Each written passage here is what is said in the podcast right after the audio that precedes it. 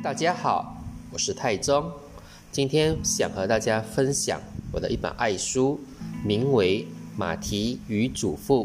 这本书呢是意大利的罗伯托·普密尼所创作的。第一章：病床上的爷爷。爷爷躺在床上，他的脸色惨白，看起来非常的瘦弱。妈妈。爸爸、两个叔叔、六个孙子及一些亲友围绕在床边，大家都泪流满面，有的开始哭，有的才刚停。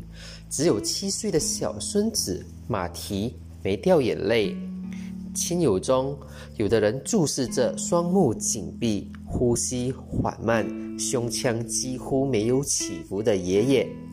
也有的人呆望着他那瘦骨如柴、毫不动弹、像麻布床单般惨白的双手；有人盯着被单垂下的惠子；有人闭起双眼，干脆把自己封锁在一片黑暗中。马蹄则凝视着一只苍蝇，它正在爷爷上方的天花板上爬行。好像不知道该到哪里去。他一会儿爬东，一会儿爬西，一会儿朝前或往后。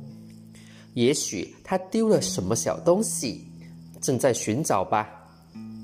马蹄心想：诶，连苍蝇都嫌小的东西，那么对孩子来说应该更小喽。诶。如果对大人们来说，岂不是小到极点了？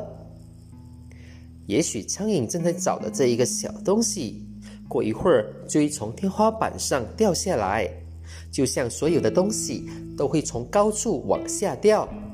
但是苍蝇却不会，因为它脚上的小钩子可以用来吸附。这是爷爷告诉他的。马蹄想。如果这个小东西从上面掉下来的话，它一定会掉在爷爷的身上，也许还会咬爷爷一口。假如马蹄能够知道爷爷哪里被咬的话，便可以替他把小东西给抓走，因为爷爷看起来好像已经无法行动了。